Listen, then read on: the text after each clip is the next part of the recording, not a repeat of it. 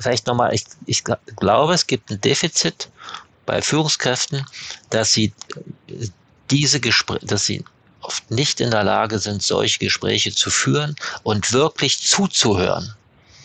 Und ernst, es ist ja, er muss ja eine Haltung haben, indem man ernst nimmt, zuhört und versteht.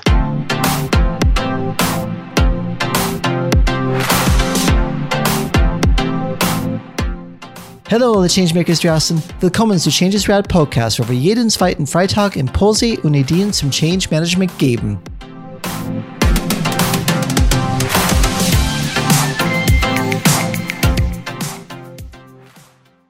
In Folge 50, in der wir einen Rückblick auf unsere bisherigen Podcast-Reise geworfen haben, haben wir auch einen Ausblick auf das gegeben, was noch kommen wird.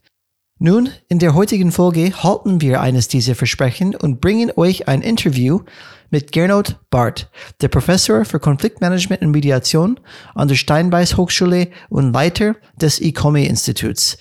Wir können euch versprechen, dass dieses Interview großartig ist und euch einen wunderbaren Einblick in das gibt, was nötig ist, damit der Wandel funktioniert. Viel Spaß dabei! Hallo alle Changemakers, willkommen zu den heutigen Episode. Wir freuen uns wirklich, weil heute werden wir jemanden interviewen, der zumindest teilweise dafür verantwortlich ist, dass Alex und ich diesen Podcast gestartet haben. Der Grund dafür ist, ist, dass die Geburtsstunde dieses Podcasts unsere Zeit in der Ausbildung zum systemischen Change Manager am ECOME Institut war, das von Gernot Barth geleitet wird. Gernot Barth ist Professor für Konfliktmanagement und Mediation an der Steinbeis Hochschule und Leiter vom ICOME Institut. Er ist Experte für außergerichtliches Konfliktmanagement, innerbetriebliche Mediation und Mediation in Teams. In diesen Bereichen arbeitet er seit fast 20 Jahren für Unternehmen der freien Wirtschaft sowie für soziale Einrichtungen. Das ist die offizielle Vorstellung, aber ich möchte noch ein bisschen tiefer gehen. Obwohl wir während unseres Trainings kein persönliches Training von Gernot ähm, erhalten haben, waren wir in der, in der Nähe von Mitgliedern unserer Gruppe, die direktes Training von Gernot erlebt haben. Und wenn sie von ihm und seinem Training sprachen, hörten man Worte wie unglaublich, Jemand, der ultimative, die die ultimative Meisterstufe erreicht hat, wenn es darum geht, anderen Mediationsfähigkeiten zu vermitteln. Sie erwähnten auch, dass Gernot eine ganz besondere Persönlichkeit hat und einfach ein cooler Typ ist. Und wenn wir in seinen Gegenwart waren, ähm, kann man einfach spüren, dass man so viel von ihm lernen kann, weshalb wir uns sehr freuen, ihn zu unserer Show willkommen zu heißen. Gernot, willkommen im Changes Rad Podcast. Ja, Dankeschön, Brian, für die nette Begrüßung. Gerne, die sehr, gerne. Wür sehr würdigende Begrüßung. ist alles wahr, absolut, was wir erfahren haben, erlebt haben. Alles es ist wahr. uns eine Ehre. Ja, ja, ich habe ja auch schon sehr viel in meinem Leben erlebt und in, insofern äh, sitzt man dann, also manche Menschen sitzen dann ruhiger auf dem Stuhl, wenn sie viel erlebt haben. Ich habe auch viele Pers persönliche äh, Change-Prozesse gehören ja auch dazu.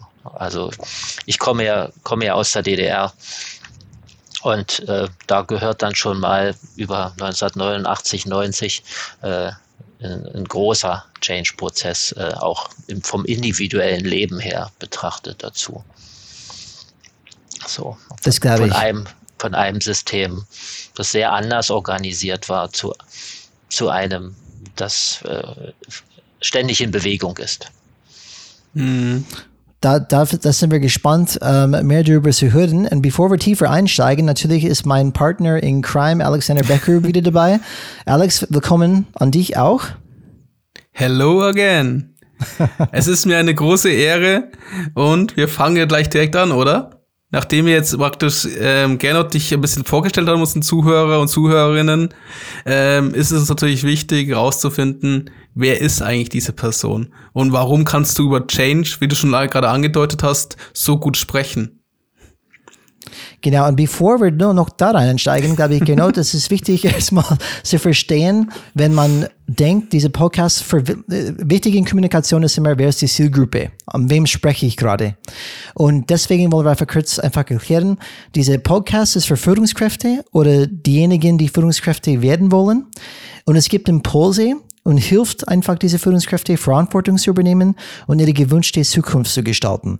In Effekt eine positive Zukunft, in der wir nicht nur eine bessere Art und Weise erreichen, Dinge zu tun, sondern uns dabei auch besser fühlen. Und wir haben gerade darüber gesprochen, zum Beispiel, dass man weiß, okay, erstmal, an wem sprechen wir in diesem Podcast? Und jetzt möchten unsere Zuhörerinnen und Zuhörer wirklich, wissen, okay, wer ist, wer, wer ist Gernot? Und dementsprechend ähm, vielleicht kurz einzuleiten, eine meiner persönlichen Lieblingsbeschäftigungen ist es etwas über die Hintergrundgeschichten von jemandem zu erfahren, denn sie erzählt oft so viel darüber, wer diese Person heute ist und warum.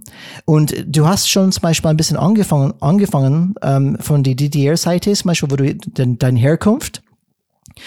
Und ähm, kannst du vielleicht ein bisschen vielleicht Informationen geben, ein bisschen mehr über dich, vielleicht ganz kurz gefasst, okay, dein kurzer Lebenslauf, wie, wie bist du ähm, der Gernot geworden, wie du heute bist? Und zum Beispiel, was mich persönlich interessiert ist, wie würdest du dich und deine Stärken beschreiben? Was, was, was kannst du gut?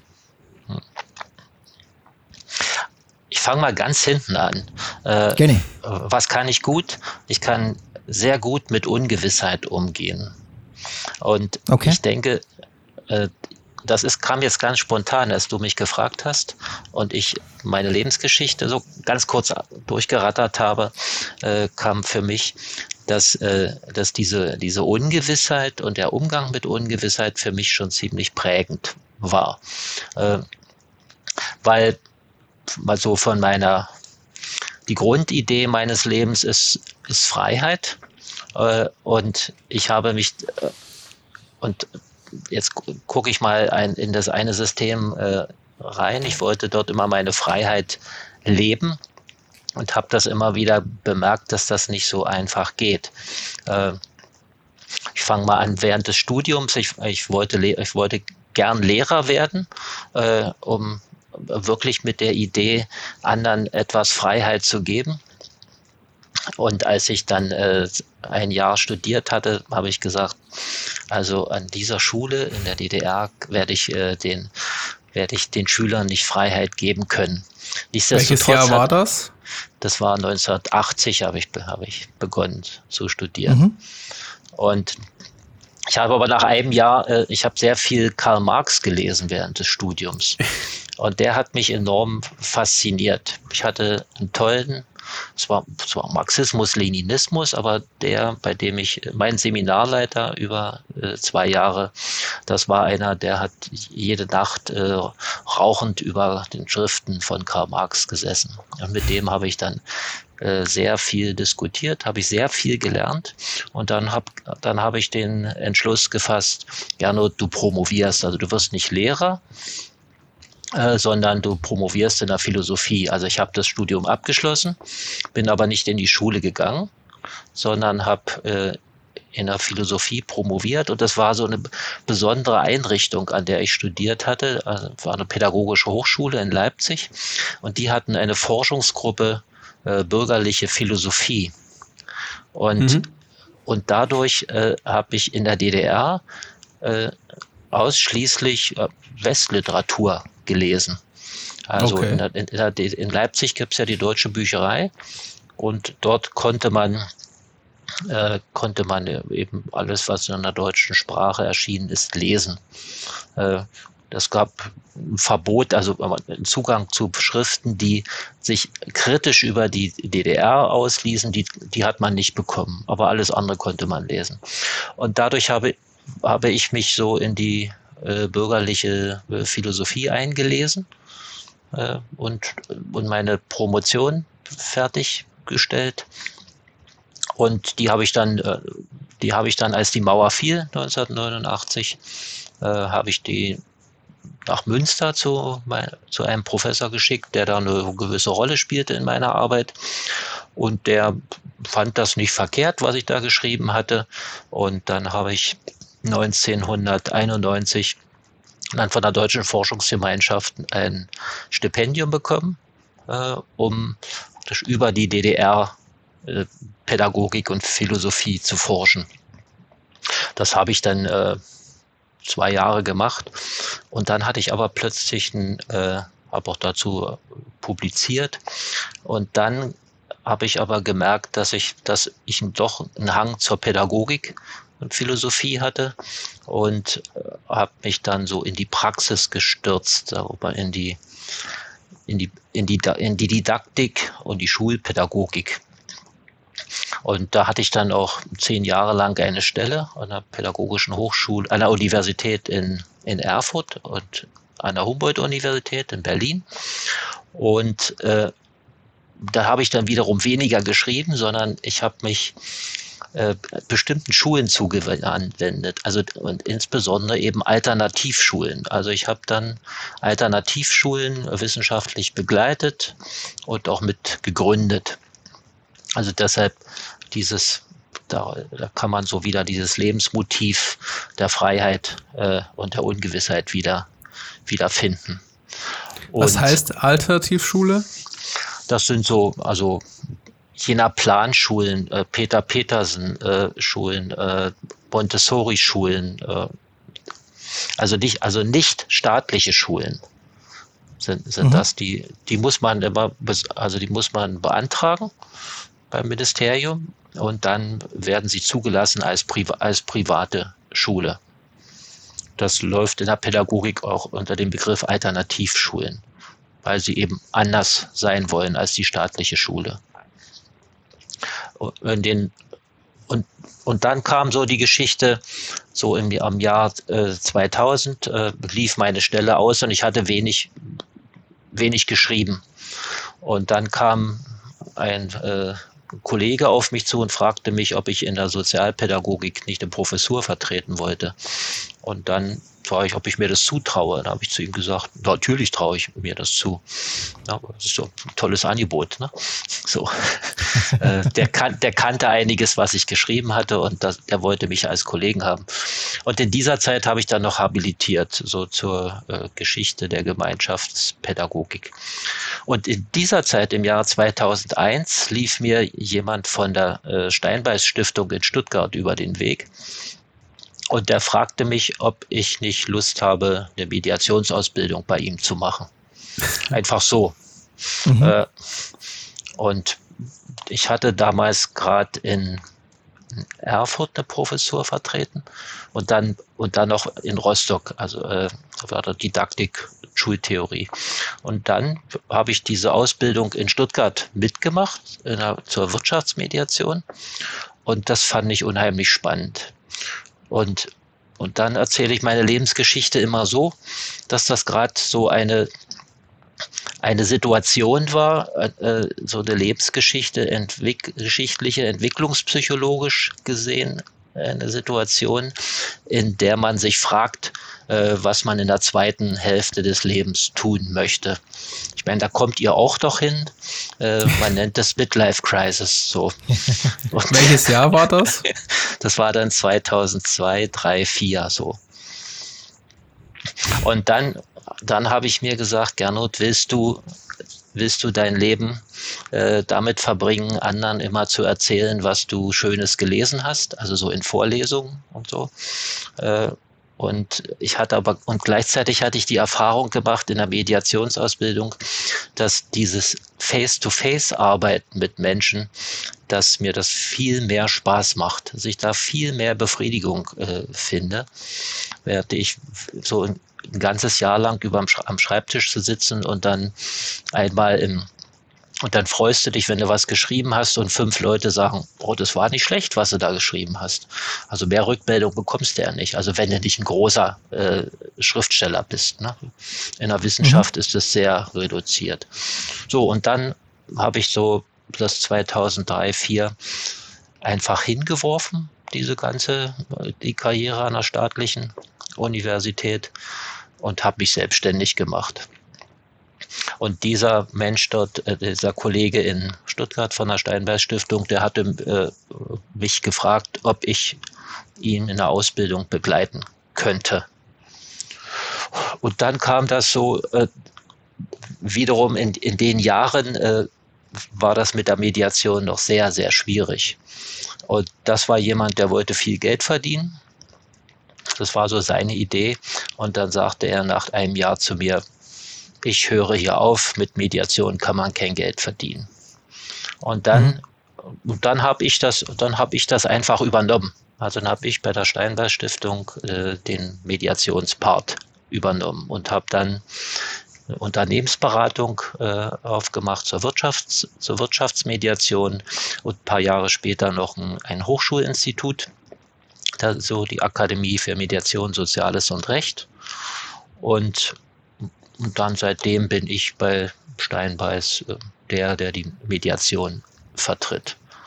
Und das, mhm. diese, Selbst, diese Selbstständigkeit, die, die hat, das war zwar schwer, ne, wie das immer ist, wenn man äh, sich auf dem Markt selbstständig macht, war eine, war eine harte Arbeit, eine sehr, eine sehr harte Arbeit. Das würde ich immer jedem sagen, der sich selbstständig mhm. macht. Mhm. Das, es gibt ja diese, gibt ja diese Sprüche, äh, mal selbst, selbstständig heißt immer alles selbst zu machen und ständig. Äh, ich habe wenig, äh, wenig Urlaub gemacht und immer viel gearbeitet, aber ich denke, dass ich heute eines der größten Institute in Deutschland habe. Es ist ja daraus, sind ja vielfältige Mediationsausbildungen daraus entstanden, also Wirtschaftsmediation, Familienmediation, seit einigen Jahren auch Plan, Bauen, Bürgerbet Bürgerbeteiligung, Akzeptanzmanagement äh, als, als Ausbildung. Darüber hinaus ja die Zeitschrift Die Mediation, die ja im deutschsprachigen Bereich mit weitem Abstand die, die größte Zeitschrift ist, mit so circa 13.000 Auflage die in Österreich und in Deutschland auch gut vertrieben wird. Dazu einige Projekte mit der Europäischen Union, die wir gemacht haben zur grenzüberschreitenden äh, mhm. Mediation. Dazu bin ich ja noch, kommt ja noch hinzu, dann äh, ich bin so ein, ein Kollege würde mal sagen, ich bin Intensitätstyp, also ich muss immer, ich brauche immer Spannung, ich muss immer was machen. Bin das, habe dazu noch viele ehrenamtliche Funktionen, so Präsident der Deutschen Gesellschaft für Mediation und Vizepräsident, äh, Geschäftsführer vom Deutschen Forum für Mediation. Haben dann noch einen eigenen Mediationsverband gegründet, den Bundesverband äh, Steinbeiß Mediationsforum. Das mache ich so auch, auch noch so ein bisschen nebenbei. Ja, das wäre so vielleicht ganz grob umrissen, äh, das, das, was ich tue. Und ich wache, das glaub, glauben viele nicht, äh, dass ich doch die Hälfte meiner Zeit, ich mache sehr viel Ausbildung, aber dennoch mache ich die Hälfte meiner Zeit auch noch wirklich Mediation. Und ich mache nur Mediation. Also ich okay. mache irgendwelche Trainings in Unternehmen mache ich schon lange nicht mehr. Ich bin nur in Mediationsprozessen aktiv. Mhm. Das ist eine, eine gute Überleitung. Ähm, aber bevor ich zum Beispiel dann mehr in diese, diese Mediation reingehe, weil das ist genau meine nächste Frage, ähm, was, was hat Freiheit für dich bedeutet? Weil das war vielleicht, wie ich das verstanden habe, deine, deine höchste Wert, persönliche Wert, du hast viel Wert ja. drauf gelegt. Ja. Ähm, was war Freiheit für dich oder was ist es heute? Freiheit ist für mich, äh, gestalten zu können. Also, mhm. äh, um das mal so deutlich zu machen, als, als, ich, ange, als ich begann, meine, äh, die Mediation aufzubauen, äh, die Mediationsausbildungen in, mit Instituten in Stuttgart und in, und in Leipzig, da habe ich das entworfen, ohne mich an irgendeinen Verband zu, anzubinden. Also ich denke, ich bin der Einzige äh, in Deutschland, der eine nennenswerte Mediationsausbildung aufgebaut hat. Ich habe ja äh, sehr große, fast an vielen Standorten, ohne, ohne die Ausbildung von einem Verband äh, lizenzieren, anerkennen zu lassen. Und oh, okay. mhm. die, ist, die, ist, einfach gelaufen, weil sie gut war. Mhm. Einfach über, über Qualität. Und, und das hatte ich damals noch mit einem Kollegen zusammen gemacht. Und da wir haben einfach über Qualität äh, gestaltet. Und erst seit, ich glaube jetzt seit 2018 oder 2018 bin ich, habe ich dann die Ausbildung auch mal, also Teile der Ausbildung sind dann auch noch mal äh, anerkannt vom Bundesverband Mediation. Aber das hat sehr wenig Einfluss gehabt auf auf das Wachstum. Also nochmal zurück, ganz auf den Punkt gebracht, Freiheit ist für mich gestalten zu können. Und ich bin auch jemand, der, der der auch gern gegen Widerstände etwas gestaltet, wenn ich es für richtig, wenn ich es für richtig halte. Äh, okay. Mhm. Dann da bin ich auch jemand, der, der sich durchbeißt und, mhm. und, das, und das tut. Das ist auch ähm, inspirierend, auch für ich und Alex zu hören, dass man tatsächlich etwas aufbauen kann in Deutschland ohne offizielles Zertifikat, dass man das darf. Ja. das ist dann schön zu hören, dass es tatsächlich auch in Deutschland so geht. Und danke ja. erstmal für diesen Einblick ähm, ja. in Freiheit. Und ich würde gerne den, den, den Brücke bauen zu Konflikt. Weil für mich als, als Außenstehender, wenn ich als Mediation anschaue von außen mit meiner individuelle Weltbild gerade, es hat viel mit Konfliktlösung zu tun.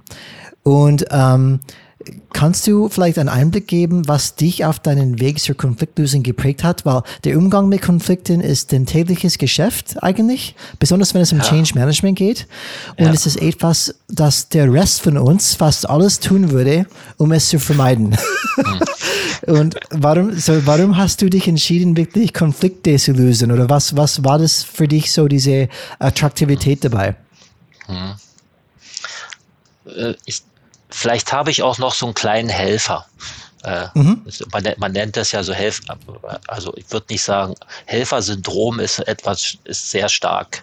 Das, das würde ich damit nicht meinen. Aber ich, ich mach mal, mach mal so ein Bild. Mein, mein Name Gernot, den kann man auseinandernehmen in Ger und Not. Und jetzt könnte mhm. man sagen, äh, Nomen est Omen. Ger bedeutet im Germanischen der Speer, beziehungsweise das ist der Retter. Und okay. Not und Not ist die Not. Also der Retter in der Not. So könnte man okay. meinen, so könnte man, so kann man meinen Namen übersetzen oder so übersetzt man meinen Namen. Und ich glaube so ein bisschen daran, dass Namen durchaus prägend sind. Oder mhm. umgekehrt. Also man kann nicht, man muss fragen, wo die Henne und das Ei ist, aber äh, ich schaue gern, ich, ich helfe, ich helfe in verschiedenen Situationen gern anderen Menschen. Ich bin aber, aber ohne mich dann voll und ganz zu verlieren. Deshalb meine ich nicht, äh, ich habe kein Helfersyndrom im so psychologischen Sinne. Ne?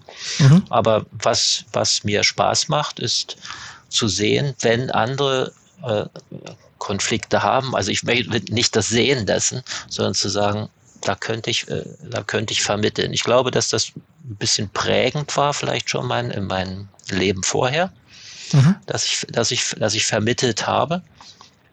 Also dort, wo ich war, habe ich immer versucht, Frieden zu halten. Und das passte dann äh, zu dem. Und deshalb habe ich auch Freude am Konflikt an Konflikten, weil sie sind einfach mal ein Zeichen, dass da Probleme sind und die, die gelöst werden sollten. Und dann versuche ich, die anderen jeweils zu verstehen. Und ich halte einfach Verstehen für möglich.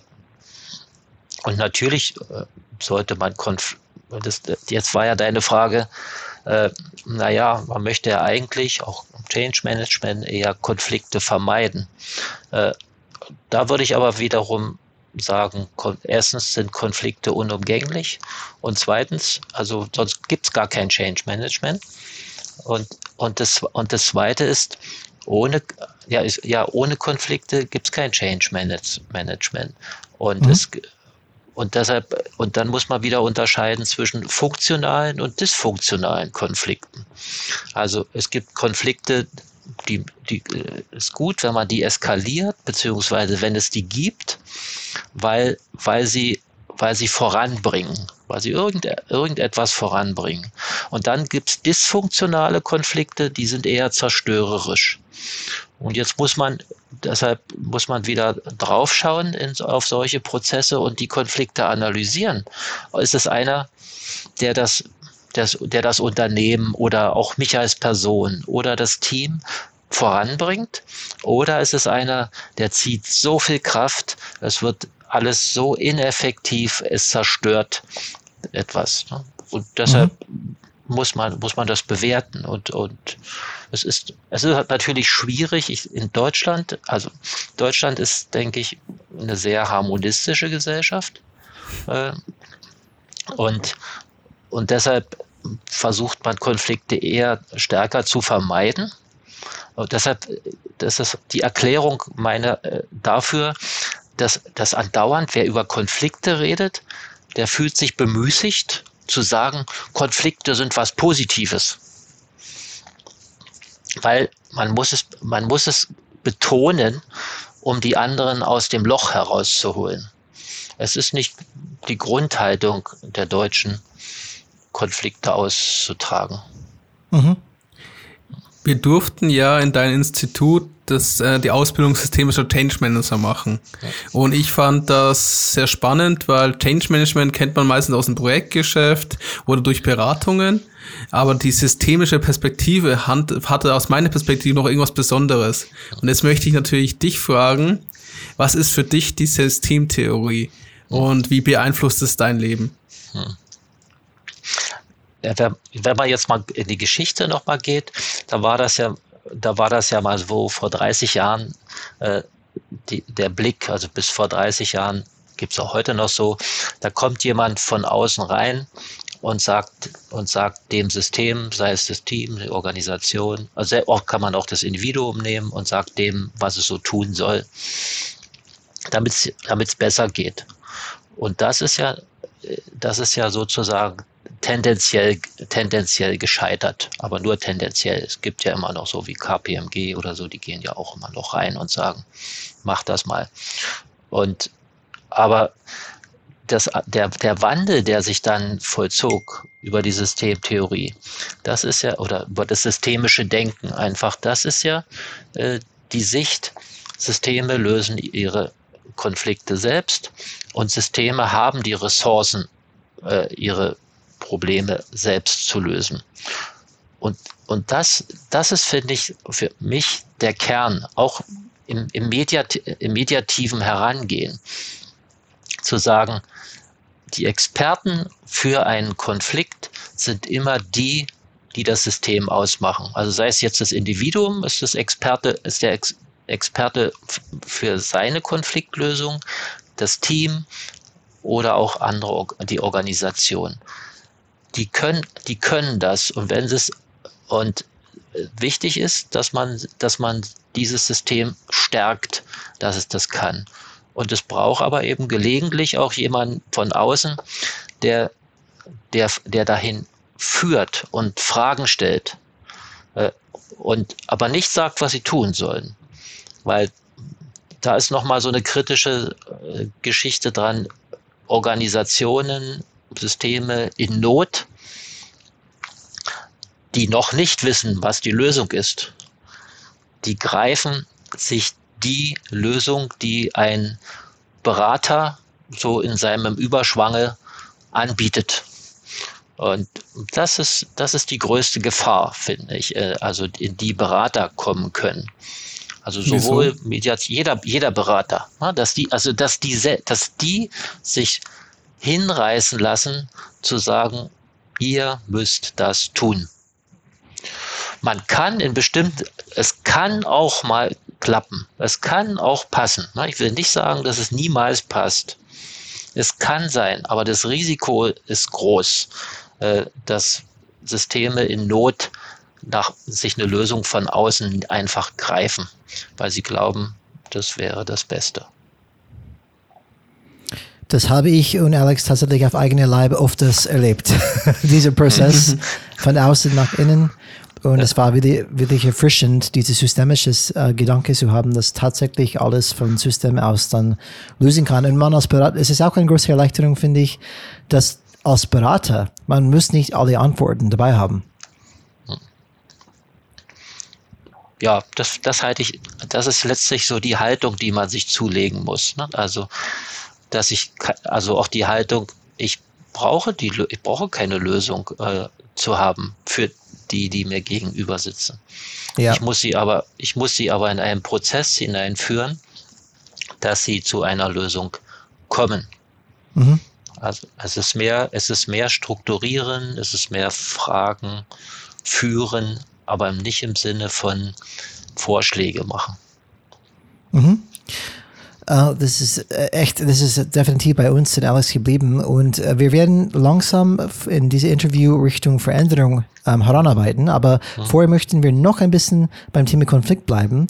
Um, wie du schon gesagt hast, Gernot, Konflikte sind Teil der Veränderung. Wenn wir versuchen, nachhaltige Veränderungen zu erreichen, gibt es Konflikte auf verschiedenen Ebenen. Und die erste ist der innere Konflikt, finde ich, bei dem wir eigentlich gegen uns selbst kämpfen. Und ein sehr einfaches Beispiel wäre der Versuch, zum Beispiel eine Ernährung zu ändern. Wenn ich meine Ernährung ändern möchte, ich habe ständig diese innerliche Konflikt mit mir selbst, diese neue Verhaltensmuster oder diese alte zu durchbrechen vielleicht diese neue anzunehmen.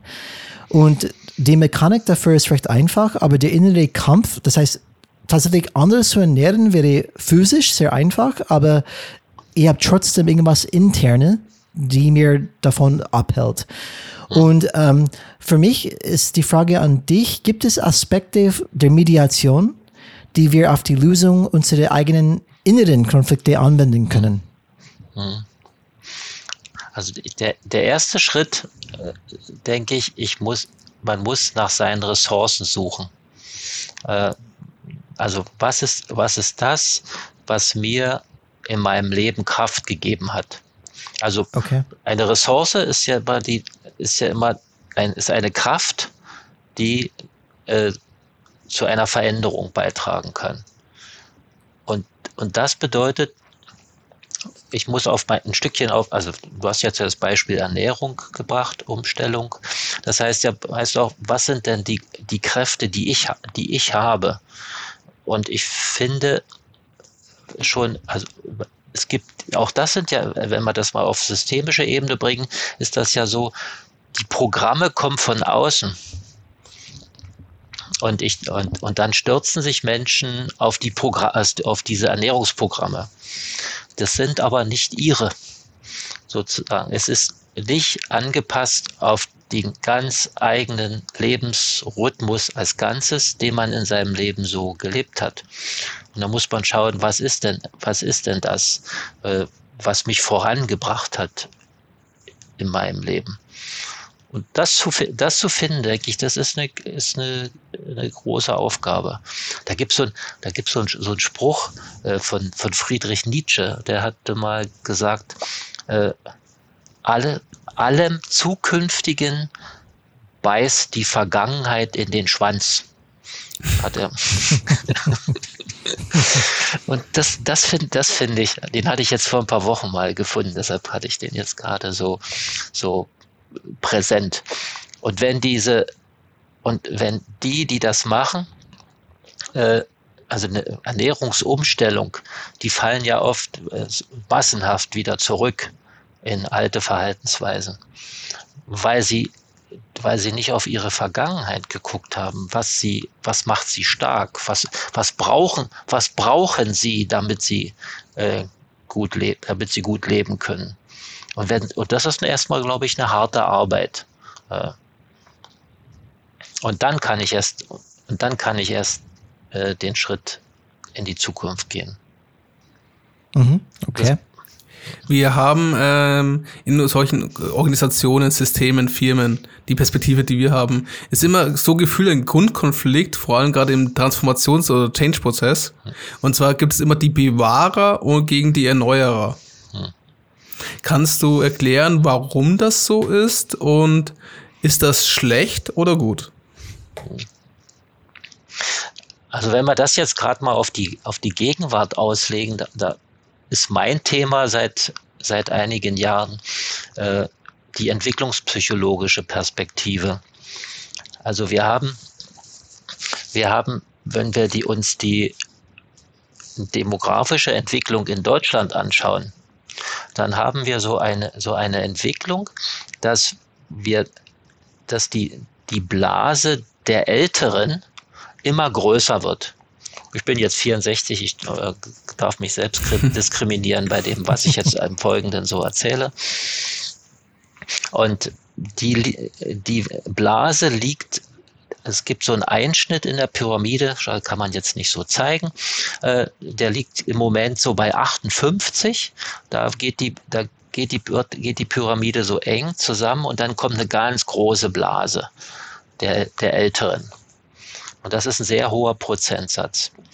Und mein Blick auf, auf diese Change-Prozesse mit den, mit den äh, Bewahrern und Veränderungen ist dann ist der, dass man durch diese Disproportionalität in der Altersstruktur in Deutschland äh, Change-Prozesse, dass die, dass dadurch Change-Prozesse besonders noch, besonders erschwert werden. Weil entwicklungspsychologisch gesehen wollen ältere, ich sag mal so ab 50 plus ist entwicklungspsychologisch gesehen, sind das, sind, sind das Menschen, die wollen das, was sie geschaffen haben, äh, wo sie sich daran beteiligt haben, was sie für sich haben, das wollen sie, das wollen sie bewahren. Und das, da wollen sie keine Veränderung für das Ganze, weil sie, das wollen sie gewürdigt sehen auch. Und da soll nichts verloren gehen. Man kann das bis, in, bis ins Äußere. Das ist nicht nur einfach der Reichtum, der Besitz, äh, es sind Abläufe. Das hat schon immer so funktioniert. Oder solche Sätze. Und wenn, wenn du das entwicklungspsychologisch nochmal weiter dir anschaust, dann sind das und, und sagst, und Menschen nimmst, nehmen wir mal an, so 25 bis 45. Für die, das sind ja so die Kernarbeitsjahre, ne, wo man schafft. Das sind ja, das sind Menschen, die, für die ist Veränderung das Normale. Also das sieht, die Welt sieht jeden Tag anders aus. Also jedes Jahr sieht die Straße anders aus, durch die ich gehe. Äh, jedes Jahr sieht, sehen meine Büros anders aus. Es ist fortwährende Veränderung. Äh, jedes Jahr sind neue Menschen, Menschen da. Das kann man bis hin zur Migration oder so, ne? So kann man das ja auch sehen junge Menschen sind da viel aufgeschlossener drüber. Ja, die, die haben nicht so viele Gewohnheiten, die alt sind. Und deshalb, das wäre jetzt so mein Schlüssel, erstmal so drauf zu schauen und sagen, ist, sind die, kann es sein, dass sich Bewahrer und Veränderer nicht viel stärker auf die Altersgruppen aufteilen? Und ist das eine Spezifik, die, die spezifisch deutsch ist? Und zwar in den letzten 20 Jahren vielleicht. Weil da, seit, da wirkt die Alterspyramide besonders. Beziehungsweise vielleicht auch zehn, so zehn Jahre. Und das eine ist so die, die allgemeine Systematik zwischen Bewahrern und Veränderern und das, an, das andere ist aber, wir haben es vielleicht in Deutschland besonders schwer, weil wir so viel Alter haben. Würde ich mal sagen. Also, also man kann auch sagen, es ist vielleicht ein westliches Thema, weil die USA hat ja genau die gleichen Themen wie wir hier in Deutschland. Aber nicht ganz, nicht ganz so. Also von der Alterspyramide her sind wir, mhm. sind wir durch die, durch die Kriege, die wir im gesamten 20. Jahrhundert hatten, äh, ist, haben wir eine besondere Alterspyramide. Japan ist uns noch sehr ähnlich. Aber wir, die beiden Länder haben so eine, haben das, äh, das sehr ähnliche Struktur, die so, so stark ist. Und ich, und da glaube ich, kann man ganz viel ableiten, weshalb bei uns der gesellschaftliche Change genauso wie der, äh, wie der Change in Unternehmen so schwierig ist, dass wir als, dass Deutschland immer weiter zurückfällt äh, im internationalen Vergleich, weil, weil die jungen Leute in der Minderheit sind. Und, und junge Leute, junge Leute stehen für Dynamik, für Veränderung. Äh, äh, es gibt auch Alte, die sowas können. Deshalb sind wir erstmal nur statistische Werte. Ne? Es gibt Junge, die wollen nicht, und es gibt Alte, die wollen nicht. Aber statistisch sind sie eben in, der, in den jüngeren Jahren viel stärker auf Dynamik äh, aus als in, als in den älteren Generationen. Und wenn man sich das jetzt anguckt, dann braucht er bloß die Digitalisierung zu nehmen. Da, äh, da, dann weiß man, wo wir in Deutschland hier stehen. Ne? Wenn da jetzt drei Minuten, vier Minuten Zeit ist, erzähle ich mal zwei Anek ein paar Anekdoten kurz Gerne. dazu. Gerne. Gut, gut. Ich war mal äh, 2006 in, in Shanghai und wollte ich wollte da eine große eine Schule aufbauen und dann dann Chinesen nach Deutschland bringen. Also die sollten nach Deutsch lernen, Grundqualifikation lernen, dann nach Deutschland kommen. Und hier in, Deu und hier in Deutschland äh, dann nochmal Beruf lernen, studieren und dann wieder zurückgehen. Das war so die Idee. So, und da hatte uns ein, äh, ein Fahrer, äh, der, war der war 50 Jahre alt, der hatte mich, ich war ja allein da, der hat äh, aber mit den Chinesen durch Shanghai gefahren. Und dann sagte ich zu ihm, er möge uns doch mal fotografieren, damit ich ein Bild zur Erinnerung habe. Und ich hatte äh, mir gerade eine Spiegelreflexkamera gekauft. Und ich war ganz stolz auf diese Spiegelreflexkamera. Und dann gab ich ihm die. Und dann hat er uns fotografiert. Und, und dann hat er mich gefragt, äh, wurde, wo das Bild ist. Er würde sich gern mal das Bild anschauen. Ich konnte dem nicht erklären, dass da ein Film drin ist, den man, den man entwickeln, den man entwickeln muss. Das hat ein 50-jähriger Chinese im Jahre 2006 nicht verstanden. Der, die waren schon, die waren einfach durchgängig auf einem Digitalisierungslevel, äh, dass sie nur digitale Kameras kannten. Mhm. Wahnsinn. Das, ja. Und äh, dann im Jahr, wann war, vor zwei, vor drei Jahren war, war ich in Singapur und ich saß so im Café am Tisch und schrieb Postkarten. Und neben mir am Tisch saß so ein 70-jähriger äh, Singapurianer. Und der fragte mich, was ich da tue. Ich sagte, ja, ich schreibe Postkarten. Dann holte, nahm er sein Handy und sagt, warum ich das nicht mit dem Handy machen? Ich kann doch Bilder schicken. Dann habe ich dem versucht zu erklären, wie schön das ist, wenn man dann äh, Postkarten im Briefkasten hat. Und dann hat er mich gefragt, wo ich herkomme. Da habe ich zu ihm gesagt, na, aus Europa, aus Deutschland. Dann hat er den Kopf geschüttelt und hat gesagt, alte Welt, die Zukunft ist hier. und das, das ist für mich ein so ein so wunderbares Bild. Ne? Und zu derselben Zeit hat unser Verkehrsminister so einen Elektroroller, also in, als ich in Singapur war, hat er den Elektroroller vorgestellt auf einer Bühne. Und da war ein großes Bohai gewesen in Deutschland.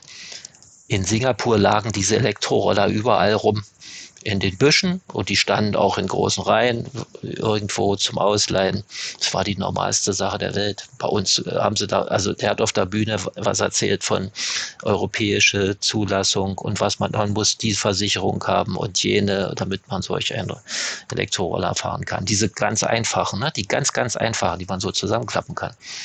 Das war das war so nochmal ein Erlebnis. Und wenn wir jetzt nochmal schauen, wenn ich jetzt den Rückbezug mache zu, zu der äh, demografischen Entwicklung, dann haben wir, dann haben wir unsere Bundeskanzlerin, die 2014 im so sinngemäß im Bundestag sagte, Internet ist ja für uns alle etwas Neues. Und dann haben wir unsere Landwirtschaftsministerin, glaube 2018 und so, meinte die, äh, wir brauchen nicht 5, 5G nicht an jeder Milchkanne. Äh, doch, wir brauchen 5G an jeder Milchkanne. Äh, und das sind so, so Geschichten, wo ich sage, das hat viel mit Generationen zu tun und das macht den Change in Deutschland unheimlich schwer. Äh, das geht ja, das geht ja weiter mit, mit, mit, mit Renten, äh, mit der, mit dem, mit, wie gehen wir auf den ganzen Klima, äh, auf den Klimawandel ein? Weil das hat ja auch wieder viel mit Bewahren zu tun. Und jetzt könnt ihr einfach auf, auf die Straße gucken, wenn ihr seht, wo in irgendwo demonstriert wird. Die, die in Grünheide äh, gegen Tesla demonstrieren, sind zum großen Teil Menschen 60 plus. Mhm. Das, das ist enorm schwierig äh, für dieses Land. Und um das nochmal fortzu noch fortzusetzen, wenn, wenn wir schauen, wofür geben wir unser Bruttosozialprodukt aus? Wir, das, geht, das geht zu Riesenteilen in, in soziale Felder. Das geht, das geht in die Rente, das, das wird, das geht für, für, für äh, alles, was Ältere betrifft. Die, Pfle die Pflege, unser, schaut euch Medien an, dann wäre das, wie oft ist Pflege das Thema? Das, die Pflege, das ist, ein un, das ist ein unproduktiver Bereich. Ich will nicht sagen, dass man da nicht investieren muss. Man muss aber investieren in, die, in das, was Zukunft bringt, weil da kommt die Produktivität, die man dann äh, in die Pflege, wo man in die Pflege was investieren kann. Aber unsere Themen sind, sind Pflege und Rente und nicht Digitalisierung und Bildung, weil Bildung ist Jugend. Bildung fällt irgendwo so hinten runter. Konnten wir jetzt auch wieder in, in Corona sehen, ne? äh, in Corona-Zeit. Bildung, Digitalisierung spielt in einer alternden Gesellschaft eben keine Rolle, da, sondern wir haben, haben die anderen Themen. Ja. Vielleicht erstmal so weit da. Fragt ihr mal wieder weiter. Auf jeden Fall vielen Dank für die Anekdoten und für diesen kleinen Ausflug in den demografischen Wandel von Deutschland. Interessant auch, dass sich das so in den internen Konflikten und den Herausforderungen, vor allem im Change Management oder auch in Transformationsprozessen allgemein, von gesellschaftlich bis organisatorisch, alles sich da abbildet. Ähm, die spannende Thematik ist aber auch, weil du ja schon das gesagt hast, aber ähm, es gibt ja automatisch, wenn man in einem Transformationsprozess ist, lass es bei einer kleinen Firma sein, lass es bei einem DAX-Konzern sein, lass es bei einem Tesla-Werk sein, das in Berlin gebaut werden soll. Es gibt immer Widerstand im System. Wie geht man am erfolgreichsten damit um, um trotzdem am Ende noch ein positives Change zu schaffen? Ich denke, das wäre, wenn wir vorhin, ich vorhin das Bild hatte, Berater kommen von außen, sagen, was da drin im System gemacht werden soll und dann geschieht so ein Wandel, äh, dass die Berater nicht einfach sagen, was los, was gemacht werden soll, sondern es muss von innen, es muss von innen geschehen und die eigenen Ressourcen müssen entdeckt werden. Dann, dann heißt das, das wäre so der, der Megatrend, wenn man so sagt, der Partizipation. Es, wir, wir brauchen Aktivierungs, Aktivierungspotenzial in dem Unternehmen, das dass die, dass Mitarbeiter, Führungskräfte äh, sich beteiligen können und sich und sich einbringen können. Ich hatte äh, vor einigen Wochen ein, ein Interview für die äh, Zeitschrift für die Mediation gemacht mit dem Vorstandsvorsitzenden von äh, NVRM. Das ist ein Energiekonzern, äh, der gehört zur, R, zur RWE. Und der hatte, äh, der hat so der hatte einen, einen Leitsatz, der den, weil die Energiewirtschaft, die ist ja im, dem, im Change-Prozess ne, seit, seit Jahren.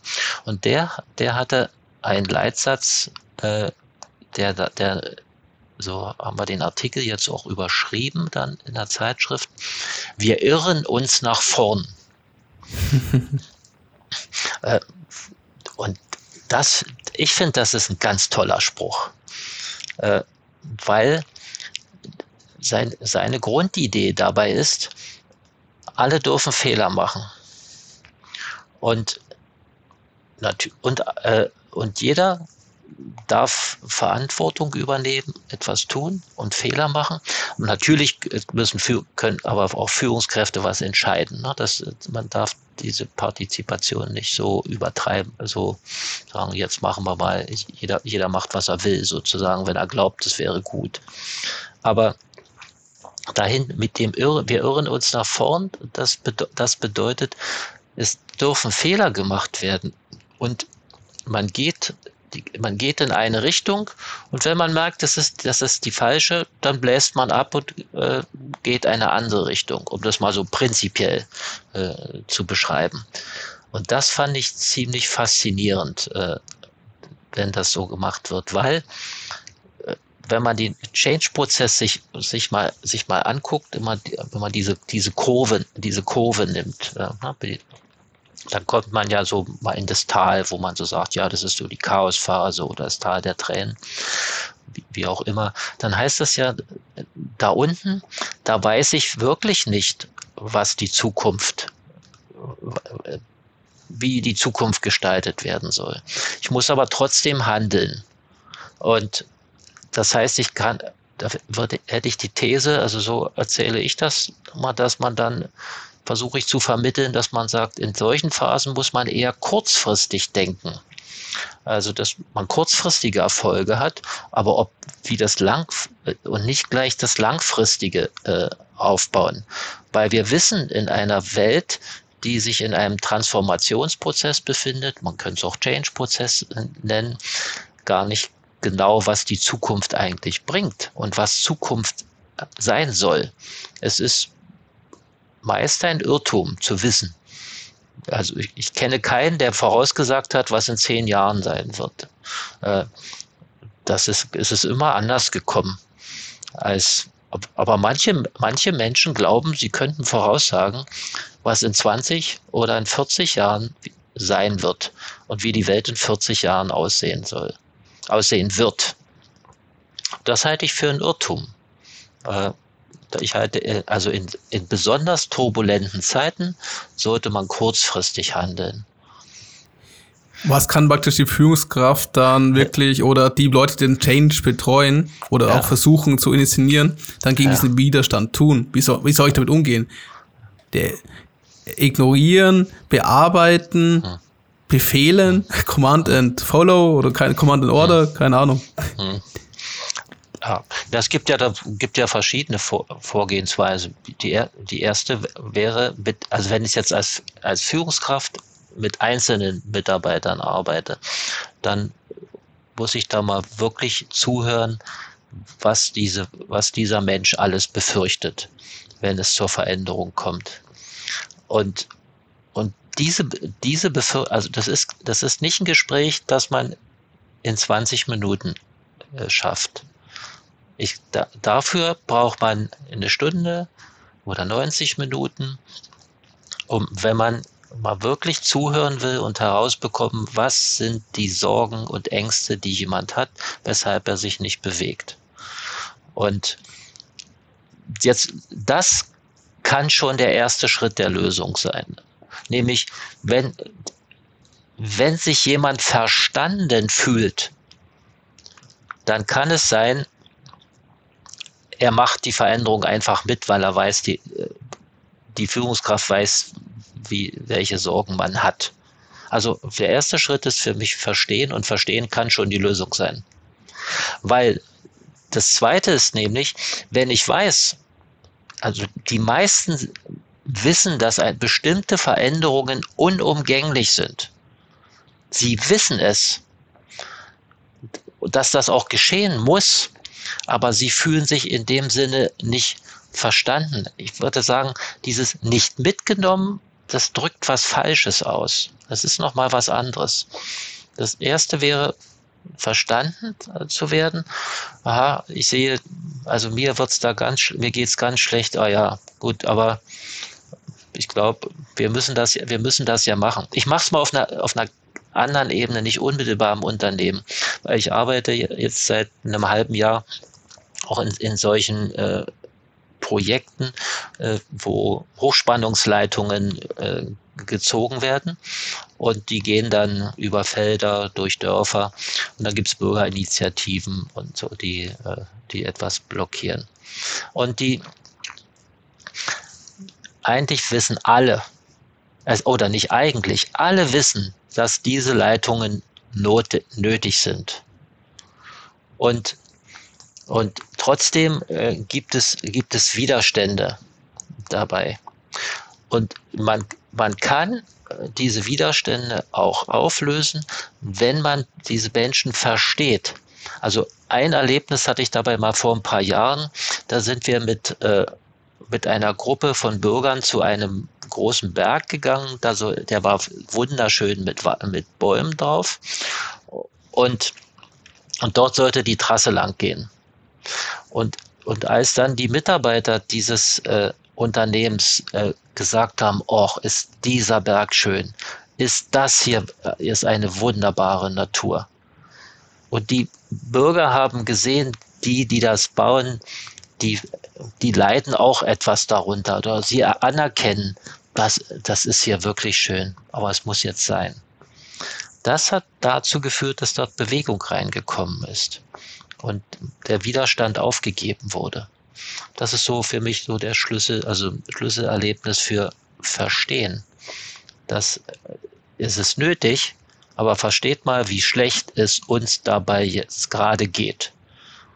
Und das wäre, denke ich, die, und die Zeit sich zu nehmen, das Führung, also Führungskräfte sich diese Zeit nehmen, das ist was, äh, was ganz, ganz wichtig ist. Und deshalb brauchen sie da in so einem Prozess auch kommunikative Fähigkeiten. Und dann wäre der, der zweite, der zweite Schritt wäre, wäre dann, wäre dann Partizipation in dem Sinne, äh, mitgestalten, dass, dass ich mich vielleicht da drin auch noch wiederfinde. Und dann gibt's natürlich immer Menschen, das hat die, die einfach nicht mitmachen wollen. Ja. Aber man muss erstmal die andere Arbeit leisten, um dann zu schauen, sind das wirklich Menschen, die wollen überhaupt nicht mehr? Oder die sagen ja dann auch, ich gehe oder ich habe da, da hinten gibt's da nicht irgendeinen Job für mich, da habe ich meine Ruhe und mache das mal weiter. Also, also solche, solche Geschichten. Aber nochmal, die ersten zwei Schritte sind, glaube ich, wichtig. Vielleicht nochmal, ich, ich glaube, es gibt ein Defizit bei Führungskräften, dass sie diese Gespräche, dass sie oft nicht in der Lage sind, solche Gespräche zu führen und wirklich zuzuhören und ernst, es ist ja, man muss ja eine Haltung haben, indem man ernst nimmt, zuhört und versteht. Und nicht, das Problem ist ja, ich bin ja im System als Führungskraft, ich bin Teil dieses Systems. Das System hat ein bestimmten, bestimmtes Regulativ, wir müssen Profit machen, wir müssen, und und wenn, und das fängt natürlich bei der Führungskraft sofort an, im Gespräch äh, weh zu tun. Wenn ich höre, da will einer nicht, aus meinem Team will einer nicht. Der braucht das nur zu sagen. Da, wird, da, krieg, da bekomme ich so einen Hals. Der will nicht. Der gefährdet doch mein Team. Der gefährdet äh, das, das Projekt. Und das ist, das muss man mal, das muss man aushalten. Weil irgendwann könnte sich das drehen. Dass es nicht einfach ist, der will nicht, sondern der will erstmal, der will, dass man ihm zuhört.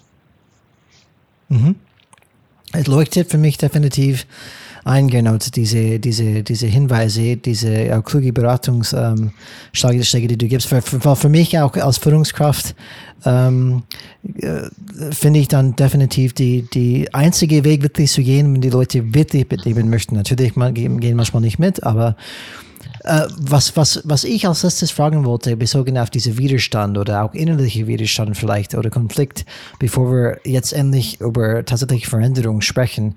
Ähm, ich verspreche, es geht nicht zu lang, aber wir wollen auf jeden Fall zur Veränderung noch kommen. Ja. Ähm, für, für mich, was ich glaube, viele fragen sich draußen, auch viele Führungskräfte. Ähm, wie gesagt, viele, finde ich, sind auch konfliktscheu. Das heißt, lieber vermeide ich einen Konflikt, egal wie unangenehm das ist, bevor ich dann wirklich reingehe, vielleicht wirklich zuhöre ähm, und wirklich probiere, okay, das entgegenzustellen. Warum, meine Frage an dich ist, warum ist ein Konflikt so beängstigend für so viele?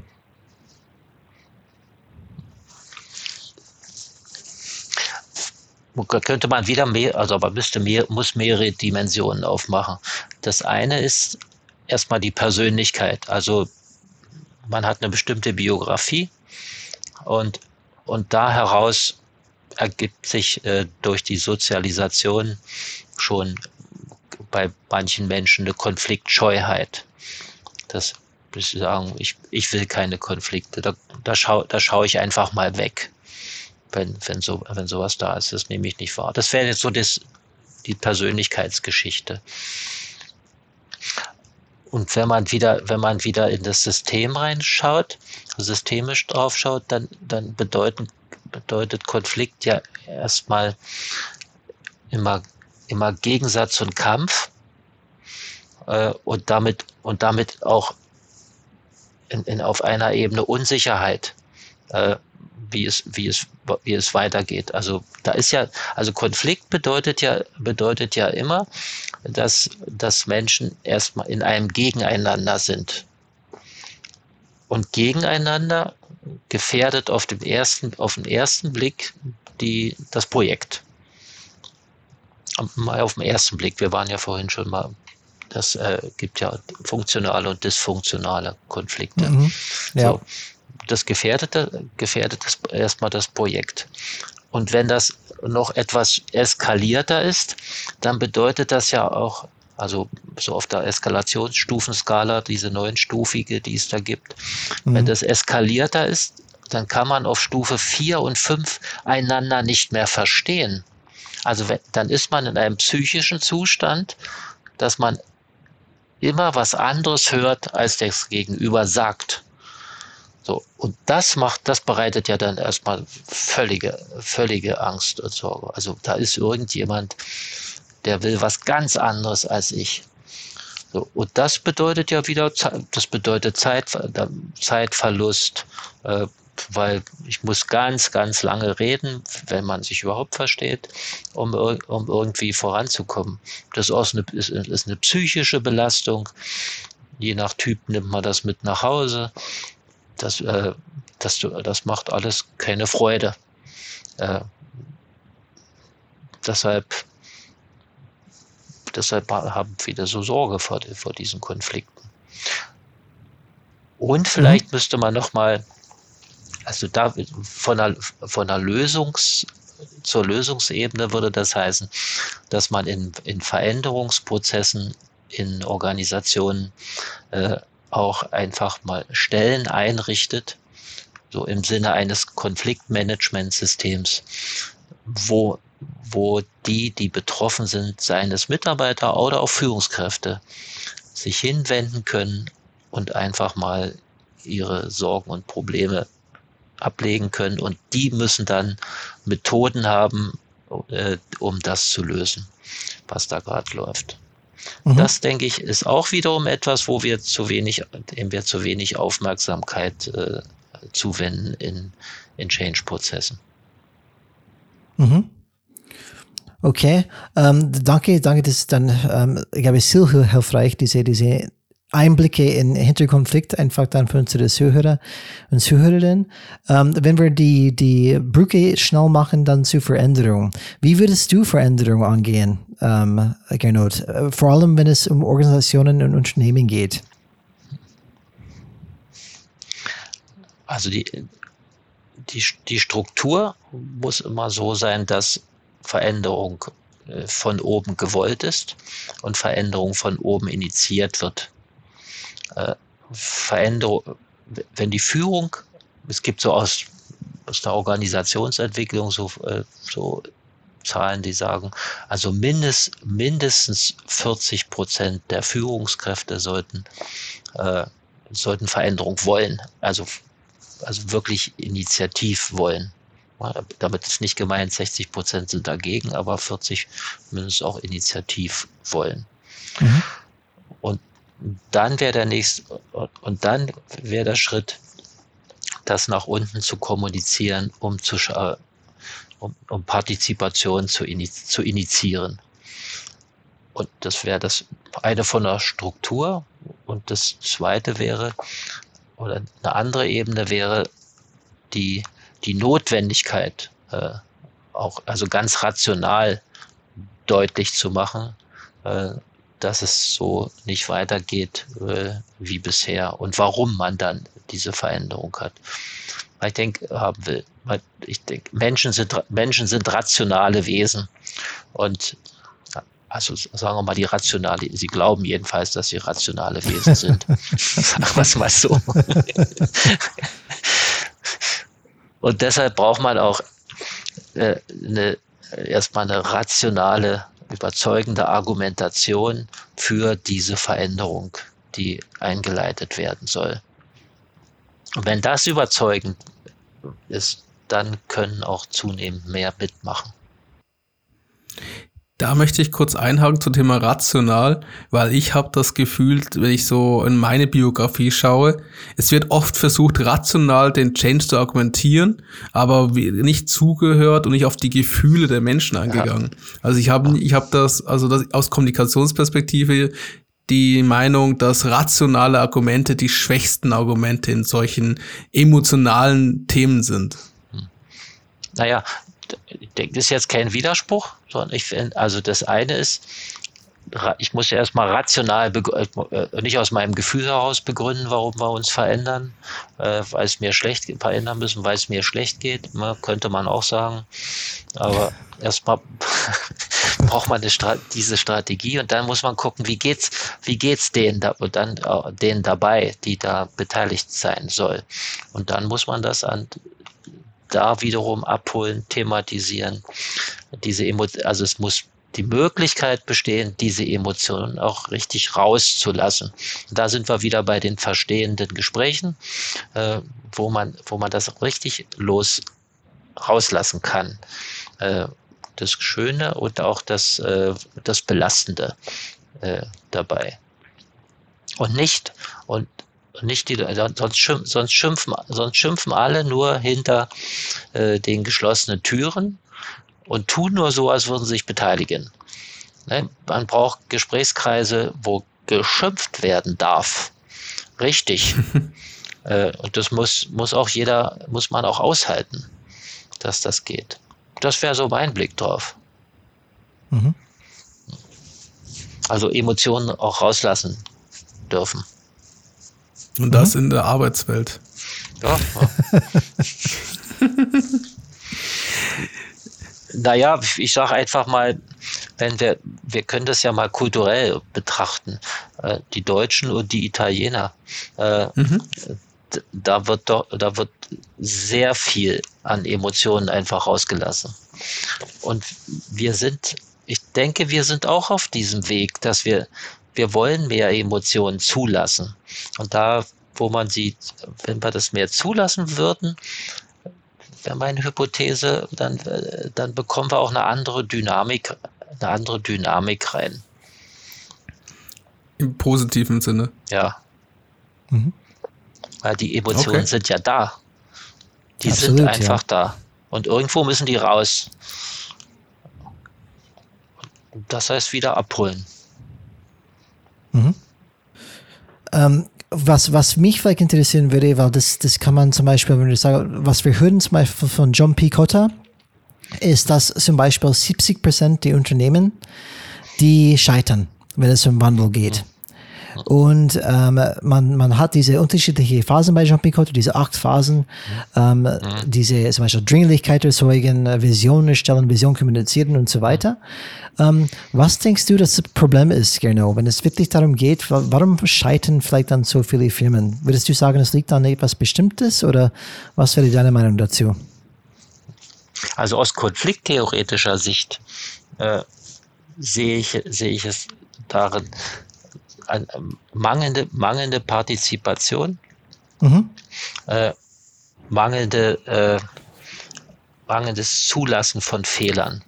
Also ich habe jetzt mal, ich habe mal so ein, äh, äh ein, ein großes Unternehmen so jetzt so im Blick. Äh, da, da ist jemand gekommen, äh, der alte Vorstandsvorsitzende wurde abgelöst, es kam ein neuer.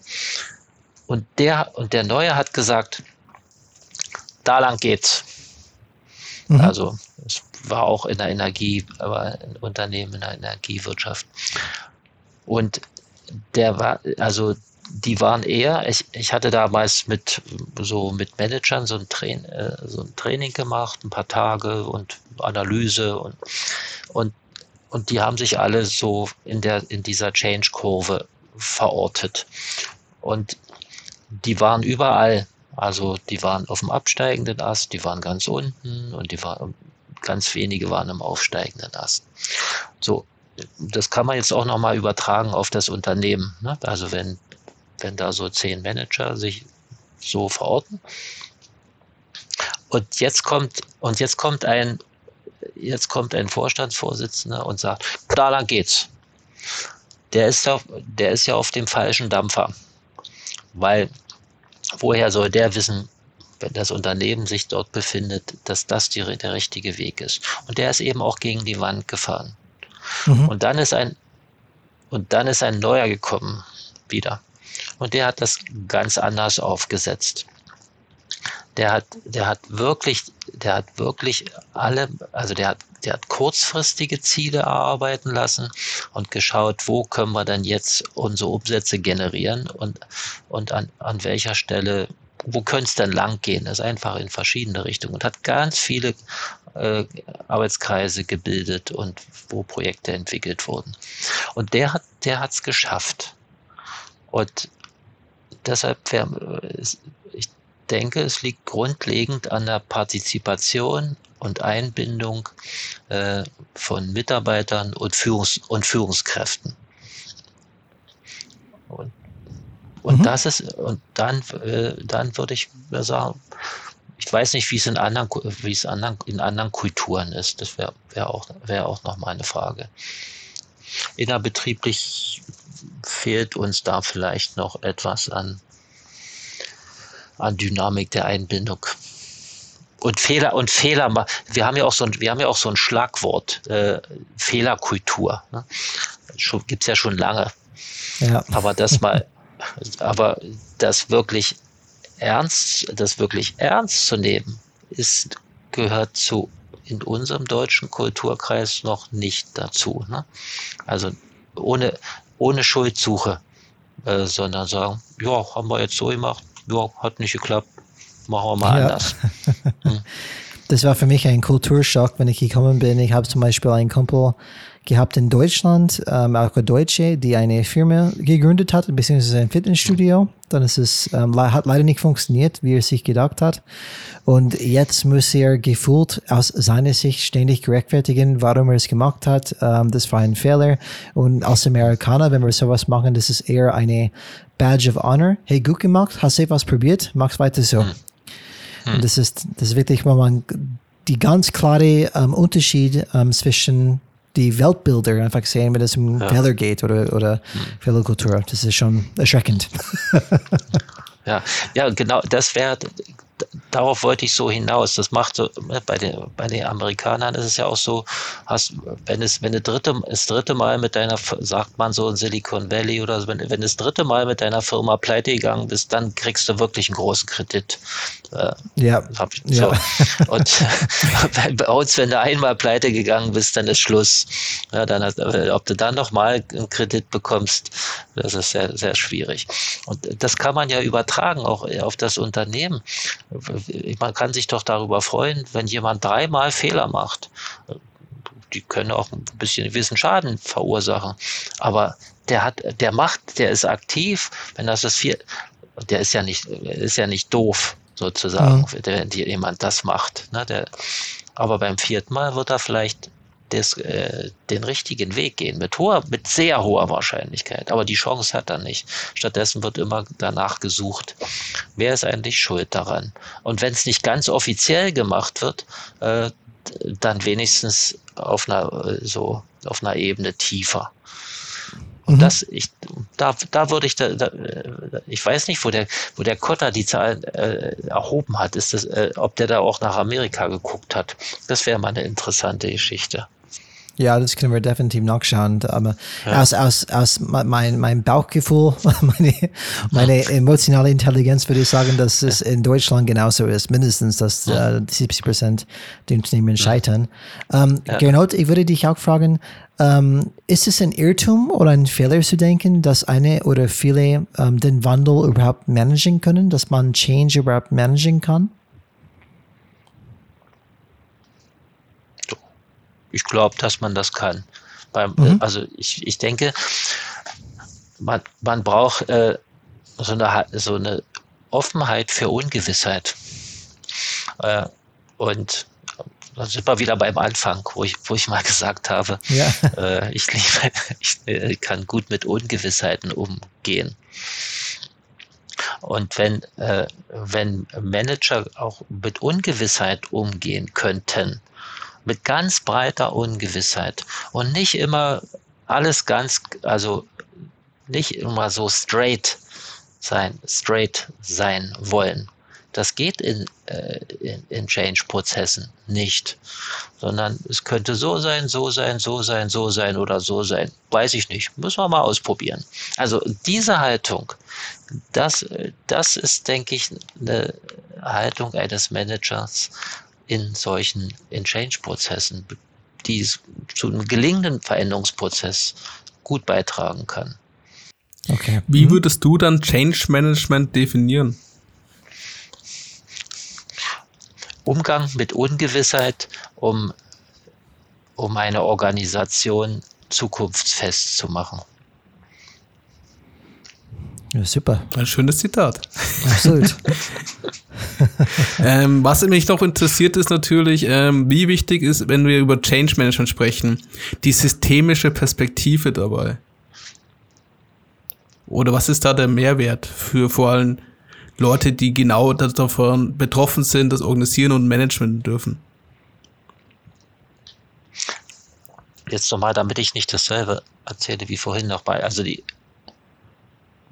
Sag es geht darum, was ist der Unterschied zwischen, Be es gibt ja Change Management und ja. das machen auch viele Berater. Ja. Und das Systeme Change Management, das ist ja, ja nochmal eine andere Perspektive, wo die Lösung ja im System ist, so wie du es gesagt hast. Und die interessante Thematik für mich ist hier, äh, wie das du für dich persönlich, also wie als Person selber, wie du das dann für dich diese Unwissenheit und all diese Probleme und Herausforderungen, wie du es handhaben kannst. Was die Systemtheorie hilft. Mhm. Weißt du, was ich meine?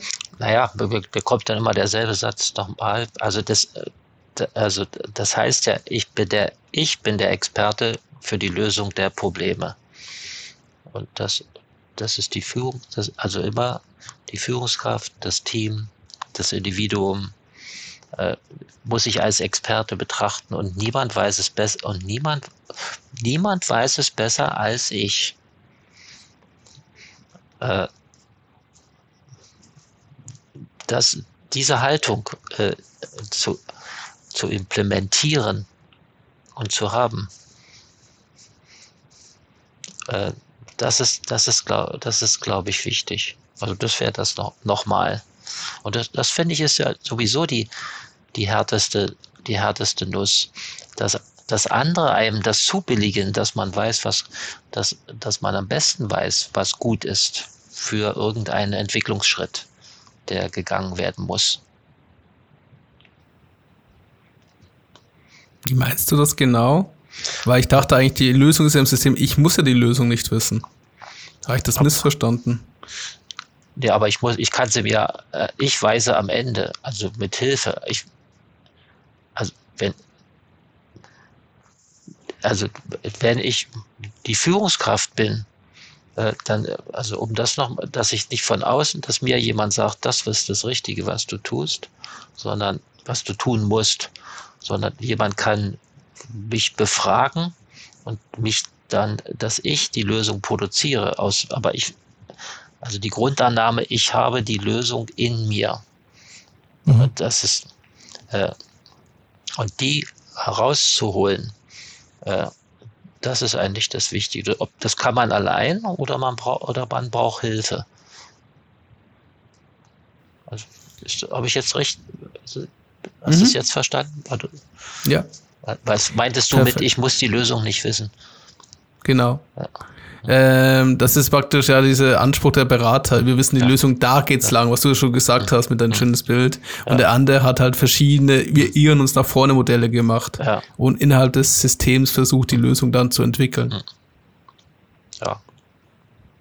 Du hast in einem Interview, das ich gelesen habe, äh, ein Zitat gebracht. Und zwar, manche Führungskräfte ist es gar nicht bewusst, dass sie vielleicht ihr Selbstverständnis, aber nicht ihre Arbeitsweise geändert haben. Kannst du es erklären, wie du es meinst? Mhm. War das, war das mit den großen Hirschen oder Genau, Platzhirsche, Platzhirsche und flache ja. Hirche. Ja. Äh, also, also das, das meint er vor allem äh, wiederum ältere Führungskräfte, äh, die, die die Zukunft im Blick haben die glauben, die glauben, wir müssen jetzt, wir müssen zum Beispiel, wir müssen jetzt agil arbeiten. und man schaut sich dann, man liest dann ein Buch oder lässt sich was erklären äh, und hört einen Vortrag, äh, äh, wie agil gearbeitet werden soll. Aber es ist ganz schwer. Das, äh, ihr Selbstverständnis ist erstmal was Rationales. Ja, diese, diese Einsicht, Agilität, Matrixorganisation, das ist die Zukunft. Das heißt aber, die, äuß die äußere Handlung unterscheidet sich von dem, was ich denke, weil die äußeren Handlungen sind ganz stark von Gewohnheiten geprägt. Und, und dann bin ich nach wie vor äh, die Führungsfigur, die den anderen sagt, wo es lang, die den anderen sagt, wo es lang geht. Äh, man glaubt aber, man arbeitet agil. Äh, so. Und ich habe ja da den Vorschlag gemacht in dem Interview, äh, zu sagen, die, diese sogenannten Platzhirsche, also wenn die, die sollten äh, zur Fort, zu Fortbildungen gehen, die weit weg von ihren Unternehmen sind, äh, dann, wo sie wo sie sich selbst auch nicht mehr als Platzhirsche darstellen müssen, äh, sondern wo sie einfach unter Fremden sind, die sie nicht kennen. Und da bekommen sie ganz andere Rückmeldungen und können sich auch öffnen sozusagen mit, mit, ihren, mit ihren Problemen. Das war so, so, ein, so eine Idee dabei. Und ich kann das auch noch mal an einem anderen Beispiel erzählen. Ich hatte mal in, in einem Unternehmen, äh, den, die haben auf Matrix-Organisationen umgestellt und da kam es zu vielen Konflikten. Und dann äh, haben mir die Mitarbeiter erzählt, dass die ja, von oben werden immer, Vorträ werden immer Vorschläge erwartet. Ne? Sollte ja alles ein bisschen durchlässig, durchlässig sein. Aber alle Vorschläge, die sie so machen, die werden abgelehnt. Stattdessen haben die oberen Führungsetagen, die wissen, wo es lang geht. Und das hat sich dann in, in zwei Jahren so weit entwickelt, dass keiner mehr Bock drauf hatte, sich irgendwo einzubringen. Weil die haben zwar äh, die Strukturen umgestellt, die haben auch die Räume umgestaltet, aber die Art und Weise der Führung, äh, die ist geblieben. Was, was dann dazu geführt hat, dass die alle in eine Lethargie verfallen sind und so Dienst nach Vorschrift gemacht haben. Mhm. Und das meine ich mit Selbstverständnis ändern. Da werden Papiere gemacht, Leitbilder, und so etwas. Aber auf der Verhaltensebene äh, bleiben die Menschen in den alten Mustern. Okay, so und dann scheitert alles. Die, die, die, they don't walk their talk. So die, die sagen ja. was, aber tun es nicht. Ja. Mhm. Gut, dann ähm, danke erstmal für die äh, Interpretation deines Zitats noch und die Erklärung, die Erläuterung. Ja. Was mir noch, was äh, sagen was hättest du für konkrete drei Tipps für Leute, die gerade in so einem Change-Transformationsprozess sind? Entweder als Führungskraft oder als Projektmanager. Zuhören, zuhören, zuhören. die anderen sind auch schlau. So das, das, das und das dritte, und, und könnte man, und da kann man vielleicht noch Irrtum, Irrtümer, Irrtümer, honori, Irrtümer honorieren. Also zuhören, zuhören, zuhören. Die anderen sind auch schlau. Und Irrtümer honorieren. Toll. Ehrlich, dass du den, den Fehler gemacht hast. Haben wir was daraus gelernt mhm. Kriegst heute einen Preis. Aber kein Trost, aber kein Trostpreis. Kriegst du eine mhm. ganz andere Stimmung rein. Ja. Ähm, wie wir, wie wir einfach in, in Anfang gesagt haben, zum Beispiel, ähm, dass, dass wir erstmal sehr dankend sind, ähm, dass du Zeit für uns genommen hast, Gernot, und diese ähm, Einleitung, die ich gemacht habe, man hat das Gefühl, dass man ganz viel von dir lernen kann. Das hatte ich absolut bewiesen. Ich habe wirklich einfach genossen, ähm, dich zuzuhören und einfach ähm, diese, diese Information einzusaugen. Ich freue mich auch wieder, diese, diese Interview noch einmal mit frischen Ohren wieder anzuhören, weil das ist ganz vieles, was unsere Zuhörer und Zuhörerinnen mitnehmen können, ähm, die definitiv helfen werden, egal wo die sind, im Rahmen des Change. Und ähm, großen Dank an dir, vielen Dank für deine Zeit und ich würde dir gerne einfach dann kurz den Plattform geben, ähm, dass du etwas über den Economy-Institut sagst, äh, weil ich kann mir vorstellen, dass unsere Zuhörer und Zuhörer auch der viel Interesse an sowas hätten. Auch gerne über die Ausbildung zum systemischen Change Manager. Gut, gut. War jetzt das Thema. Also wir haben ja seit einigen Jahren diese Ausbildung zum systemischen Change Manager und da lernt man erstmal so die Grundlagen dessen. Ich denke, äh, wie Change Management gestaltet wird. Und ich denke, äh, einiges von dem, was, was ich hier erzählt habe, ist ja da auch, ist ja da, ist ja da auch drin. Und ansonsten haben wir ja bei ICOME in, in Mediationsausbildung in, in all, für alle Bereiche, also Plan, Bürgerbeteiligung, Bauen, Wirtschaftsmediation und auch äh, die Familie. Und darüber hinaus gibt es ja noch den systemischen Berater. Wir haben ein, ein, eine Coaching-Ausbildung zum NLP-Coach. Äh, ich muss das erstmal alles zusammenbekommen. Wir haben das ist, oh, was, was, was, du kannst ja noch erklären, was die Qualität von eurem Institut ausmacht. Hm. Ich glaube, ich glaube, die Qualität, die kann man ja auch äh, bei uns in diesen Google-Bewertungen lesen, dass wir sehr, sehr viel Nähe in unserem Institut haben, also in, im Sinne so Kunde ist König, aber wir haben sehr viel menschliche Beziehungen, glaube ich. Wir sind ja auch sowas wie ein Familienunternehmen und das macht die Qualität und ich, ich und das so sind auch unsere Dozenten, äh, dass, dass wir eine sehr starke äh, Betreuungsbeziehung und Unterstützung und sehr starke Unterstützung für alle unsere Teilnehmenden haben. Ich denke, das macht so die, die Nähe macht, das macht die Qualität unseres Instituts aus. Super. Vielleicht soweit. Gernot war ein super Trip auf jeden mhm. Fall. Ein tolles Interview, sehr viele Erkenntnisperlen dabei. Für unsere Zuhörerinnen und Zuhörer, ähm, gebt uns gerne fünf Sterne in irgendeine Podcast-Plattform, wenn ihr dieses Interview auch so inspirierend fandet.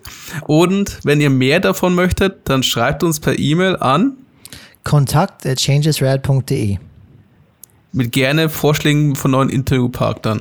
Und ihr erreicht uns jederzeit über LinkedIn, wo ihr gerne auch eure Meinung, Feedback, Wünsche etc. angeben könnt. Komplimente sind auch sehr gern gesehen. Und Brian schreibt man mit IA. Die Leute, die ihn auf LinkedIn suchen. Ja, bitte, mich endlich finden in LinkedIn. Ich würde mich so freuen, wenn jemand mich finden würde in LinkedIn. Und ähm, wir beenden unsere, unsere Folgen immer mit einem Satz. Ähm, äh, Gernot, es heißt Changes Rad. Für, für, das bedeutet das Radical. Radical ist diese, diese Begriff, die wir genommen haben aus meiner Historie, ähm, aus Kalifornien. 80, 80er Jahren bin ich aufgewachsen und dieses Wort radikal bedeutet etwas Positives, etwas Neues, etwas Extremes in Richtung Sport, zum Beispiel Skateboarding oder BMXler. Das ist alles in diese positive, radikale Bewegung gegangen. Und weil es für mich noch so ein positive Ressource ist für mich, diese Gedanke aus der Vergangenheit. Ähm, nehmen wir dieses Satz, Changes Rad und natürlich Changes auch radikal, dass wir etwas noch Radikales trauen, etwas zu machen. Und unsere Bitte an dich wäre einfach dann, ich sage das immer, Changes Rad, Alex sagt immer Changes Rad und wenn wir ein Changes Rad von dir hören könnten, würde uns dann echt freuen. Changes Rad. Changes Rad. Changes Rad.